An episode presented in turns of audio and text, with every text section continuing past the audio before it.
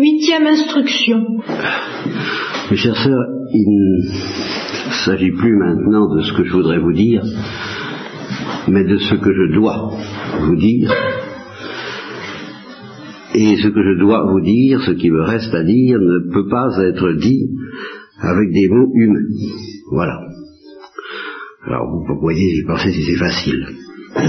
Et vous me demanderez, si ça ne peut pas être dit avec des mots humains, pourquoi essayez-vous de le dire? J'essaie de le dire parce que l'Église ne parle que de cela depuis la Pentecôte. Par conséquent, euh, je n'ai pas autre chose à faire comme prédicateur, comme prêcheur, que ce que fait l'Église, et puisqu'elle ne parle que de ça, je, dois, je ne dois parler que de cela. Et tout ce que j'ai dit depuis le début n'était qu'une préparation parachèvée, comme on dit, comme disait comme la liturgie juive, une préparation pour parler de cela je vous propose une comparaison. pourquoi, l'Église parle-t-elle de quelque, chose qu'elle ne peut pas dire? La comparaison, elle vous montre, elle vous désigne du doigt un instrument de musique, mettons. Nous verrons ce que c'est que cet instrument de musique. Alors ça c'est très précis, c'est très facile à dire. Pour le moment, je le laisse sous cette notion vague instrument de musique. Et vous désignez un instrument de musique, et, euh, vous dites je ne peux pas en jouer. Personne ne peut en jouer. C'est un instrument dont personne ne peut se servir. C'est cet instrument de musique lui-même qui, qui, joue, ou si vous voulez, c'est le Saint-Esprit qui joue de cet instrument de musique, ce qui revient au même. Mais n'empêche que ce n'est pas le Saint-Esprit, l'instrument de musique, c'est autre chose, c'est quelque chose de bien, de bien créé, chose de créer cet instrument de musique. Mais seul le Saint-Esprit sait en jouer. Voilà. Ceci dit, il en joue tout le temps. Simplement, il y a des gens qui ont des oreilles, puis il y en a qui n'en ont pas. C'est tout. Alors tout ce que je peux faire, moi, Église, c'est de vous expliquer comment faire pour vous faire pousser les oreilles. Euh, évidemment. Afin d'entendre ce que l'Esprit dit aux Églises. Et alors, bah, en particulier, toute la vie que vous menez, par exemple, ça fait partie des, des choses à faire qui sont très très indiquées, très conseillées, les conseils évangéliques. C'est très conseillé pour que les oreilles vous poussent. Mais, il est évident que si vous faisiez ça dans un autre but, ce serait la pire et la plus mauvaise des folies.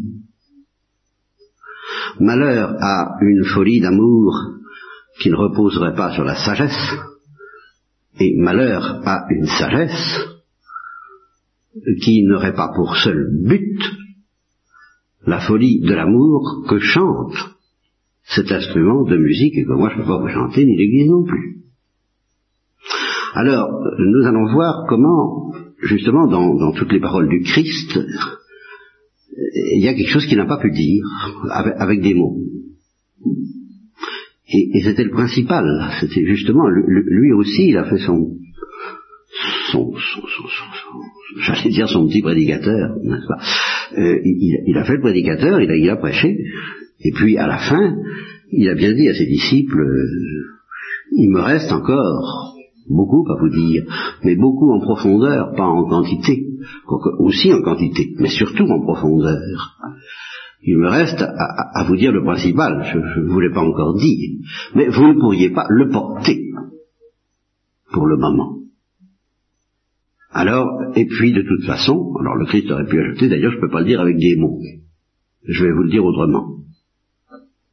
Et il l'a dit. Et puis, vous allez revenir, n'est-ce pas? Et puis, euh, il est ressuscité, il a prononcé encore d'autres paroles, beaucoup moins importantes et beaucoup moins profondes, quoique divines, venant de sa bouche. Euh, après avoir ainsi euh, jeté son message ultime, et puis il a quitté ses apôtres afin de leur donner des oreilles et, puis aussi une voix pendant qu'on y est, n'est-ce pas, en, prime. Mais c'est secondaire. Alors le jour de la Pentecôte, ces langues de feu ont complètement changé le regard que les apôtres avaient sur les événements qu'ils venaient de traverser et de subir. Ce qui s'est passé, eh c'est qu'ils ont été euh, possédés, oh, je ne dirais pas encore par l'amour, ni par la sainteté, je, ne prétends pas qu'ils étaient déjà des saints à la Pentecôte, je n'en sais rien. Ils ont pu avoir à subir encore de grandes purifications pour en arriver jusque-là, je n'en sais rien. Mais ils ont été possédés par la foi. Et jusqu'à présent, ils n'étaient pas possédés par la foi. Ils avaient la foi, vaille que vaille, et, et c'était pas brillant même après la résurrection comme nous l'avons vu. Et à ce moment-là, ils ont été possédés par la foi. Alors, et, la foi de quoi? La foi de ce dont ils avaient été témoins. Ils ont eu la, force des témoins. dont le, Père de Haut disait à propos de euh, Maximin, je crois, et Mélanie, que je crois que c'est Maximin, le berger de la Salette, qui n'a pas eu une vie très édifiante après, que comme témoin, il n'a jamais flanché. Oui, ça, là, il y avait une force. Vous serez revêtus de la force d'en haut et vous serez mes témoins. Vous témoignerez de quoi? Ben, Que je suis ressuscité. Jusqu'à présent, jusqu'à la Pentecôte, il n'osait pas, il n'avait pas reçu cette force d'en haut. Il n'était pas revêtu de cette force d'en haut qui leur a permis de proclamer, c'est ça la proclamation, que le Christ était ressuscité. Et c'est cette force avec laquelle ils ont pu désormais, et ils ont irrésistiblement euh, proclamé que Jésus était ressuscité, force qui s'est emparée de Saul à son tour, lequel n'avait pas connu Jésus vivant, lequel persécuta l'Église au début, mais qui a eu affaire au Christ ressuscité, exclusivement, et d'ailleurs à peu près en permanence. Parce que de temps en temps, quand, d'aventure, ce qu'il disait ne venait pas directement du Christ, il prévenait. Il disait, j'ai pas reçu d'enseignement spécial, mais je vous donne un conseil, euh, en tant que j'ai tout de même une certaine expérience, euh, une certaine je parle de moi-même. Vous voyez, il le dit à propos de la virginité, il dit ça.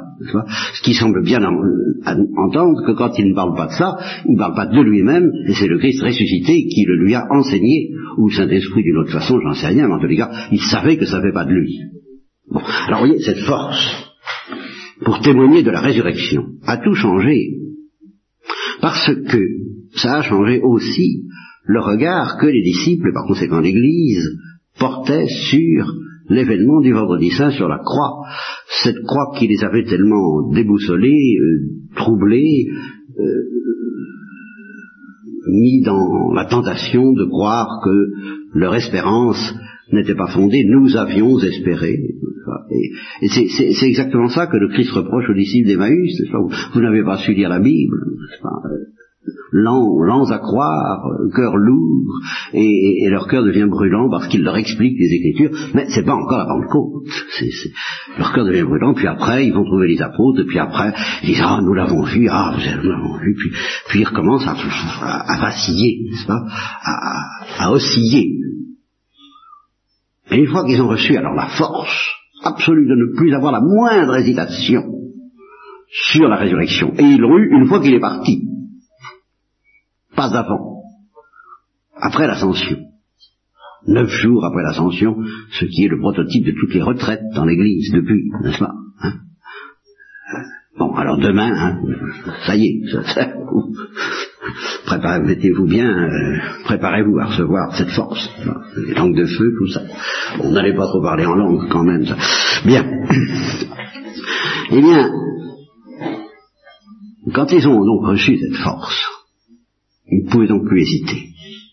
Alors, ils ont commencé quelque chose d'absolument neuf dans l'histoire du monde, qui, n'avait jamais existé auparavant et qui n'existera jamais ailleurs que dans l'Église catholique romaine, qui était l'Église de Jérusalem au début, ils ont ruminé sur la croix. Ils ont repassé dans cette lumière nouvelle de la certitude de la résurrection, l'événement de la croix auquel ils n'avaient rien compris, et cet événement de la croix, c'est ça, cette boîte à musique dont je vous ai parlé au début, et dont je vous dis que les prédicateurs, et dès le début, Paul le dit en toutes lettres, n'ont rien d'autre à faire que de le montrer du doigt. Nous prêchons un Messie crucifié. Regardez. Et regardez, vous, les Juifs, videbunt in quem transfixerunt, c'est exactement le début de la prédication des apôtres. Regardez celui que vous avez transpercé, celui que vous avez crucifié. Regardez. Regardez et écoutez. Si vous avez des oreilles pour entendre la parole de Dieu, mais alors là, il s'agit d'une parole sans bruit de parole. Une parole qui n'est plus une parole humaine, que Dieu lui-même ne pouvait pas exprimer, ne pouvait pas chanter avec des mots humains. Et que Paul, pour cette raison, désigne, c'est tout ce qu'il peut faire, il la désigne, il ne peut pas la faire entendre, mais il la désigne comme étant le verbum crucis. La parole de la croix. La parole de Dieu, c'est la parole de la croix. Mais évidemment, pour recevoir cet événement de la croix comme une parole, ben, il faut avoir la foi dans la résurrection. Déjà. Et c'est pour ça que les disciples, justement au pied de la croix, n'ont pas pu entendre cet événement comme une parole de Dieu, comme un verbum, encore bien moins comme une musique, et c'est en ce sens-là qu'ils n'y ont rien compris. Avant la Pentecôte. Et alors là, c'est extrêmement net. Nous, pouvons en être assurés maintenant, après 2000 ans d'exercice. Je crois comme on parle d'un exercice euh, financier, hein, 2000 ans d'exercice, l'Église est, en exercice depuis 2000 ans, eh bien, nous pouvons l'assurer, euh, le seul être qui ait entendu immédiatement le verbum crucis comme un verbum, comme une parole, comme une musique, c'est la Sainte Vierge. Oh, vous vous rendez compte de la dimension que ça lui donne, rien qu'en lisant l'Évangile à la lumière de la résurrection. Car Jean lui-même a peut-être moins péché, il n'a peut-être même pas du tout péché contre la foi, mais il n'avait évidemment pas la lumière et, je dirais, la gloire qui possédait Marie déjà au pied de la croix et qui lui permettait déjà d'entendre la musique du verbum crucis au pied de la croix. Alors ça donne à Marie un privilège inouï. Et c'est pour ça qu'elle était présente dans le Cénacle avec les disciples et que c'est elle qui a attiré cette foudre de la Pentecôte comme un miroir parabolique, nest pas, qui concentre tous les rayons du soleil, et les disciples étaient au centre de ce miroir parabolique. Ils ont été exposés pendant neuf jours, et au bout de neuf jours, ils ont pris feu. Mais le miroir parabolique, c'est Marie. Ils étaient apparemment dans le Cénacle, en réalité en Marie, en elle, dans celle qui seule sait écouter. Je vous dis que l'Église écoute, mais elle écoute parce que l'Église est fille de Marie, mère de l'Église. Seule Marie sait entendre cette musique. Alors il faut ajouter de cet instrument de musique qu'une seule créature a le secret de cet instrument de musique et a su l'entendre en permanence et est capable de nous apprendre à l'entendre. Alors il ne s'agit pas d'apprendre à jouer du violon, mais d'apprendre à entendre le violon. Et c'est Marie qui est euh, notre maîtresse de musique sur ce point, maîtresse de musique de toute l'Église, maîtresse de musique d'abord des apôtres. Elle leur a appris à faire le chemin de croix et à ruminer inlassablement ce cri que Jésus a poussé du haut de la croix et qui était une parole de Dieu, pas une parole de l'homme, car même la parole du Christ, mon Dieu, mon Dieu, pourquoi vas-tu abandonner, était encore une parole de Dieu. Et justement, au-delà de cette parole humaine, il y a cette parole muette, qui elle est un murmure. Nous l'entendons ou nous l'entendons pas, mais la première condition, évidemment, c'est la foi. Et la deuxième condition, c'est une certaine manière de vivre. Et la troisième condition, qui est en même dans la première, si on veut, c'est de demander à la Sainte Vierge.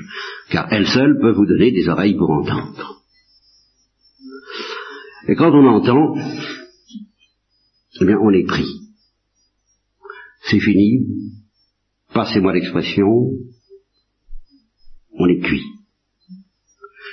Et on est bon aussi pour la cuisson. Je vous dirai quelle cuisson. On est prêt à devenir à son tour ce qu'Elisabeth de la Trinité, euh, à la suite peut-être de Paul, je ne m'en souviens pas, je vous en demande pardon, appelait une humanité de surcroît. En tous les cas, ce que Saint Paul a dit, c'est euh, nous achevons dans notre corps ce qui manque à la passion du Christ. Alors, il est évident que c'est pas ce qui manque à la passion du Christ comme satisfactoire, comme méritoire et comme rédemptrice. Non, c'est ce qui manque à la passion du Christ comme musique. Voilà. la passion, c'est le thème. C'est le grand thème de la grande fugue éternelle que chanteront tous les élus, chacun avec ce nom nouveau que personne ne connaît si ce n'est celui qui le reçoit, et cette partition originale que nous aurons à chanter dans le grand orchestre infini de la Jérusalem nouvelle, que personne ne connaît si c'est celui qui la reçoit. Le secret de ce qu'il doit chanter ne lui sera dévoilé qu'au moment où il le chantera. Il s'apercevra que ça sort de lui et il ne le connaissait pas, ce chant. Que justement, à travers toutes les épreuves, les tribulations et euh, les bonnes œuvres et les péchés, Dieu lui a appris, Dieu a creusé, a mis en nous, est en train d'inscrire en nous, dès maintenant, en creux, ce chant qui sortira un jour si nous sommes un minimum fidèles de notre âme, de notre cœur, de notre chair. Si toutefois, dans une certaine mesure au moins, notre mort est euh, le prolongement du verbum crucis. Si elle est à son tour un verbum, voyez, voilà, il faut que notre mort soit un chant. Et ce chant, pour pouvoir mourir en, chantant, comme le père Kolb dans le camp d'Auschwitz, mais en chantant d'une manière qui peut être, euh, qui est peut-être très géologique, n'est-ce pas? Et, ça peut être en criant de douleur euh, ou en criant même de désespoir. Apparemment, Thérèse aurait pu mourir. Euh, ben, si elle était morte un credo plus vite, on n'aurait pas su qu'elle chantait, Mais pour mourir en chantant, il faut d'abord entendre le chant. C'est pour ça que le psaume dit Levez-vous après que vous vous serez assis, vous qui mangez le pain de la douleur. C'est-à-dire commencez d'abord par recevoir la béatitude d'entendre avant de vous mettre à chanter. Car nous sommes beaucoup dans, euh, sommes tous, et c'était le cas de Pierre justement avant sa, trahison, là il a commencé à se calmer après sa trahison, hein. mais des gens qui veulent chanter la mélodie avant d'avoir entendu. C'est exactement ça. Notre recherche de la perfection, c'est ça. Nous avons un programme, nous avons conçu, prévu quelque chose de la perfection, et, on y va. Hein, ou on n'y va pas, mais en tous les cas, de toute façon, on n'a pas entendu la mélodie. Alors, qu'est-ce que vous voulez reproduire une mélodie que vous n'avez pas entendue Et vous substituez votre mélodie à celle qui sera la vôtre, mais qui, mais qui n'est pas la vôtre. Ma mélodie n'est pas, ma doctrine n'est pas ma doctrine, votre mélodie ne sera pas votre mélodie, elle vous sera donnée à votre insu, parce que vous aurez écouté la mélodie de la mort du Christ en croix. Le, chant que, Dieu, à travers le Christ en croix, fait désir faire entendre à nos âmes.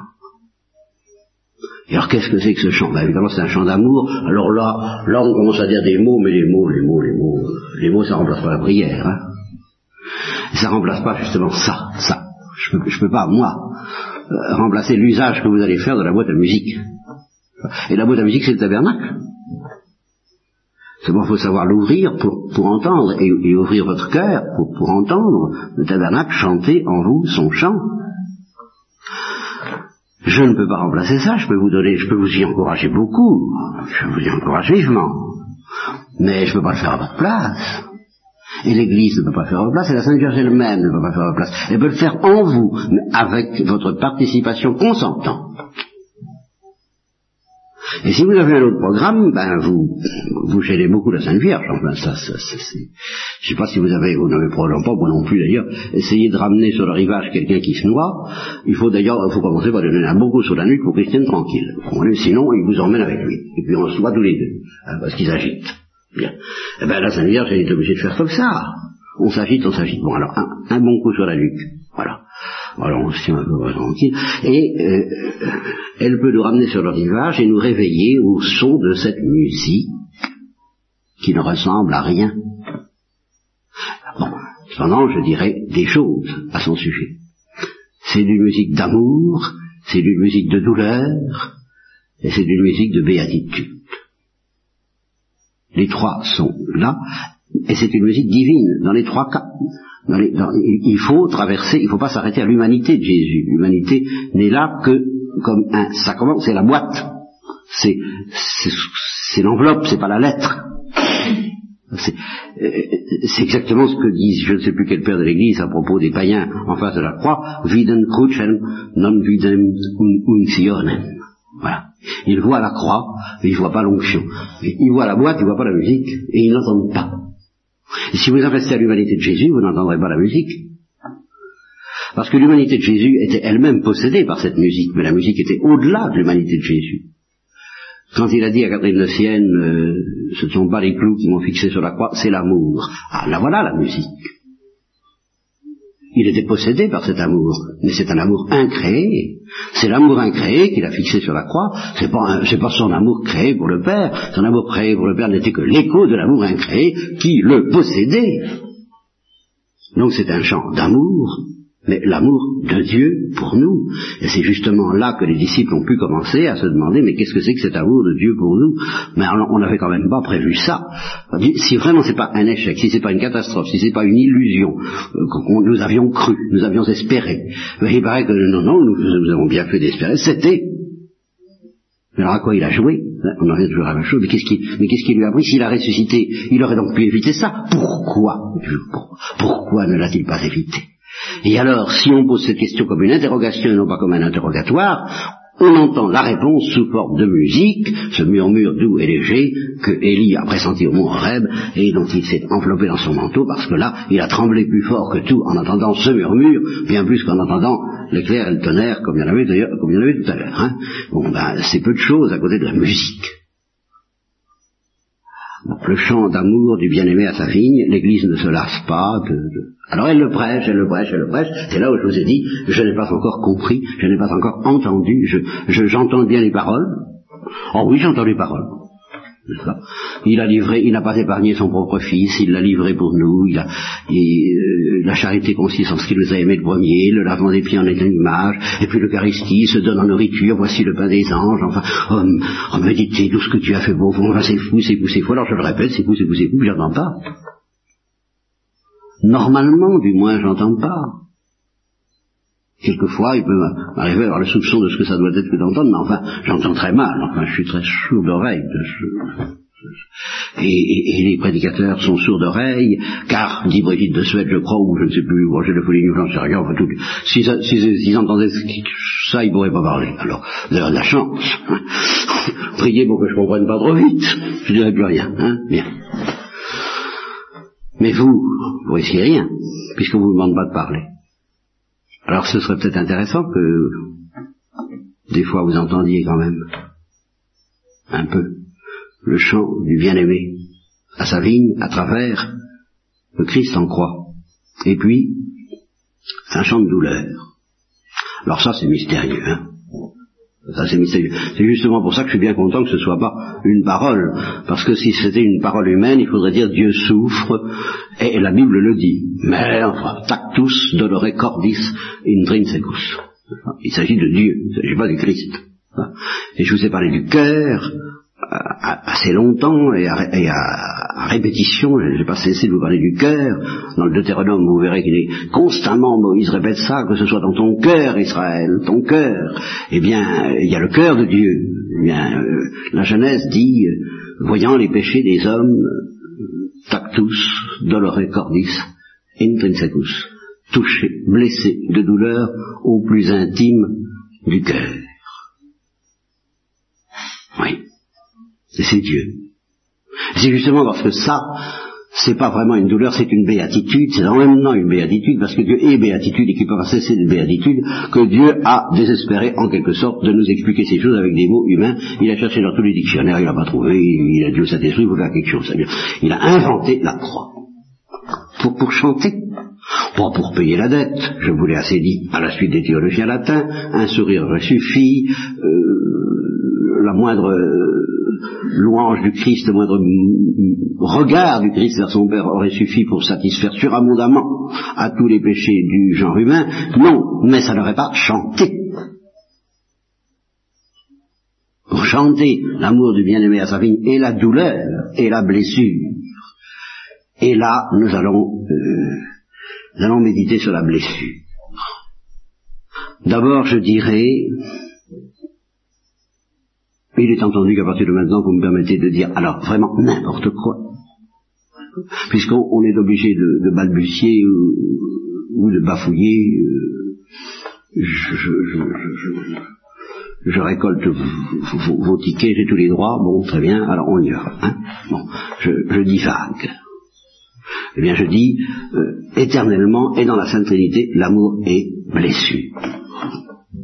Et si vous ne dites pas ça, eh bien, vous pourrez dire de très belles choses sur l'amour, ce ne sera pas satisfaisant. le mot blessure non plus n'est pas satisfaisant, mais ça on sait tout de suite, au moins ça c'est un avantage. tandis que les autres peuvent tromper. L'amour est euh, plénitude. Bah, non, on peut imaginer une plénitude sans amour. Si Dieu, si Dieu a tout. Cette espèce de blessure, justement, que nous éprouvons, que nous avons besoin d'un autre. Vous devez mettre ça en Dieu. Dieu n'a pas besoin d'un autre. Vous comprenez? C'est là où, à tout instant, si, vous dites que l'amour en Dieu est repos, alors que nous sentons que l'amour en nous n'est pas en repos du tout. Alors tout le dynamisme de l'amour s'évanouit. Alors c'est le dynamisme de l'amour qu'il va falloir mettre en Dieu. Alors je ne trouve pas d'autre moyen, moi, trouvez-moi autre chose si vous voulez, hein, il faut, on est obligé de parler par métaphore, euh, une, sorte de blessure infinie, de blessure délicieuse, de, blessure suave, cette blessure que les séraphins infligent à tous les stigmatisés, en fin de compte, à commencer par Thérèse d'Avila, et vient d'autres et que la mythologie avait même inventé, avait bien senti ça, les païens ont senti ça avec leur dieu Eros, n'est-ce pas, qui, qui, qui, frappe d'une flèche. Ben c'est toujours à ça que ça revient, mais c'est une flèche délicieuse. C'est tout de même une flèche. C'est une blessure, alors c'est une blessure en Dieu. L'amour est blessure en Dieu. Et cette blessure, alors ça c'est le premier mystère. Alors on va, on va aller de l'escalade des mystères, hein, la surenchère des mystères. Premier mystère, l'amour est blessure. Il y a en Dieu un amour, donc une blessure. Une blessure qui est sa béatitude. Nous n'oublions jamais qui est une béatitude. Une blessure béatifiante, ou béatifiée, comme vous voudrez, enfin, une blessure parfaitement bé... une blessure béatitude. Deuxième mystère, cette blessure béatitude s'est penchée sur la pauvreté de la créature, contemplée éternellement comme possible par l'intelligence divine, et il a été séduit. Séduit. Séduit par quoi? Ah, séduit par quoi? Ben ça, je vous le demande un peu. Séduit par quoi? Qu'est-ce que pouvait bien lui offrir qu'il n'avait pas beaucoup mieux chez lui en magasin? De l'amour ben justement, il en a à revendre de la lumière, de la sagesse, de la perfection. Il allait combler sa créature de toutes ces choses si elle était fidèle, mais enfin, c'est vraiment pas le, stock d'amour, de, lumière, de, de, de contemplation même qu'elle allait lui apporter, qui allait ajouter quelque chose à la gloire intérieure de la Trinité. Nous n'ajoutons rien à la Trinité. Nous sommes parfaitement inutiles. Nous sommes le luxe de Dieu. Nous sommes le jouet de Dieu la sagesse aime à jouer avec les hommes et les hommes. Mais pourquoi? Toujours les vraies questions. Pourquoi? Pour rien. Pour rien. Mais la seule chose que je sais, c'est que le seul point par où cet amour me concerne, vous concerne, concerne Marie, et non pas seulement le Père, le Fils et le Saint-Esprit. Parce que c'est très beau de dire la Trinité habite en nous et il s'aime en nous, oui, mais alors nous sommes une casserole. Euh, il, s'aime en nous, puis, puis, et puis mais le mystère est voilà. Le mystère, c'est que tout en s'aimant en nous, il nous aime. Qu'est-ce qu'on apporte là-dedans? Alors la réponse est, ferme, elle, elle, est éternelle. Nous apportons notre pauvreté, notre misère, notre détresse, notre néant. Parce que ça, alors là, Dieu n'a pas en magasin, justement. il a, il a pas ça. Il l'a contemplé éternellement comme possible, et il a été envoûté. Et l'histoire que je raconte toujours à ce sujet, c'est celle des clochards qui rôdaient autour du couvent du Sauchoir, comme qui, qui rôdent sans doute autour de votre abbaye, je, je, n'exclus pas, je, n'en exclus pas l'éventualité. Eh bien, euh, ils nous racontaient de belles histoires pour nous attendrir. Alors vraiment c'était extraordinaire. Hein. Bon, les deux orphelines, la porteuse de pain, tout ça n'était rien, enfin à côté des malheurs qui s'étaient abattus sur leur innocence. Car ils étaient innocents, bien entendu, ils étaient complètement innocents. Alors, inutile de dire que ça ne nous attendrissait pas du tout. Et l'Anne Aubert a dit, ah, comme il nous attendrirait mieux s'il disait tout simplement la vérité, à savoir que ce sont des ivrognes. Alors là, on s'attendrirait. Bon, ben, c'est une petite image de ce qui se passe entre Dieu et nous. Nous sommes des clochards et nous essayons d'attendrir Dieu en lui disant qu'on l'aime. Bon, c'est pas sérieux, c'est du cinéma, ça. Pour dire qu'on aime Dieu, je répète, nous ne l'aimons pas. Mais disons-lui plutôt que nous ne l'aimons pas. Ce sera vrai, ça l'attendrira. Je suis celui qui suit, tu es celle qui n'est pas. Je suis celui qui aime, tu es celle qui n'aime pas. Et c'est précisément en tant que tu n'aimes pas que je t'aime. Alors me raconte pas d'histoire avec ton amour, ton amour c'est le mien. C'est le miroir du mien. Je vais t'en donner de l'amour, j'en ai, alors là j'en ai, alors tu, verras, tu, verras ce que tu vas devenir sous les flots de l'amour. Mais donne-moi ce que je n'ai pas. Ton non-amour. Voilà ce que je convoite. Ah, admirable échange. Tu veux faire échange? Ah non, mais je, vais vous donner mieux que ça, c'est oh, non, non, non, mais ça ne m'intéresse pas. Tu n'auras rien de moi avec, ce, avec cette, cette musique-là. Ce qui m'intéresse, c'est ton impuissance à aimer. Donne-la-moi. Puis j'en ferai quelque chose, tu verras. Alors là. Et le curé d'Ars, n'est-ce pas, euh, faisait ça. Et il convoitait les, croûtes de pain des mendiants, justement, des clochards, puis leur donnait à la place, en échange, mon ami, je vous en prie, voulez-vous me vendre votre, vos, croûtes de pain, et puis je vais vous donner ça en échange, pas? Ça, c'est la charité, vous comprenez? Ça, c'est la délicatesse de la charité. Je vous ai pas le mot. Non, il faisait un échange. Eh bien, Dieu a cette même humilité de se mettre à genoux devant nous. Veux-tu me donner ce que tu as de moins bien? C'est ça que je convoite. Je viens un voleur, et comme le disait une supérieure de contemplatif justement à ses filles, et disait, il vient comme un voleur, et nous lui donnons de la fausse monnaie. Alors lui, il sait où est le vrai trésor. Alors la, fausse monnaie, ça ne l'intéresse pas. Il, le laisse de côté. Il va là où est le trésor. Et là où est le trésor, c'est votre misère, c'est notre misère, et même notre péché, et même notre orgueil, si nous savons le donner comme le pire des mots qui nous accablent. Mais, mais donnons-le. Il attend ça en échange de son amour. Voilà le deuxième mystère. Il est blessé d'amour pour sa créature en tant que sa créature est misérable. Le troisième mystère, ben, c'est qu'il y a une deuxième blessure, c'est que la créature ne marche pas. Voilà. Dans sa liberté, la créature ne marche pas. Justement, elle a envie d'autre chose. Hein.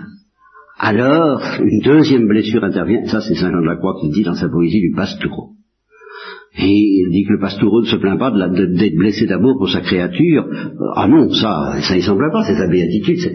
Mais il se plaint que la créature n'a pas répondu à la première blessure, qui est la blessure d'amour qu'il a pour elle. Alors, une deuxième blessure intervient, tactus, de le recordis intrinsecus, et pour manifester cette deuxième blessure, sur un arbre, il étendit ses beaux bras.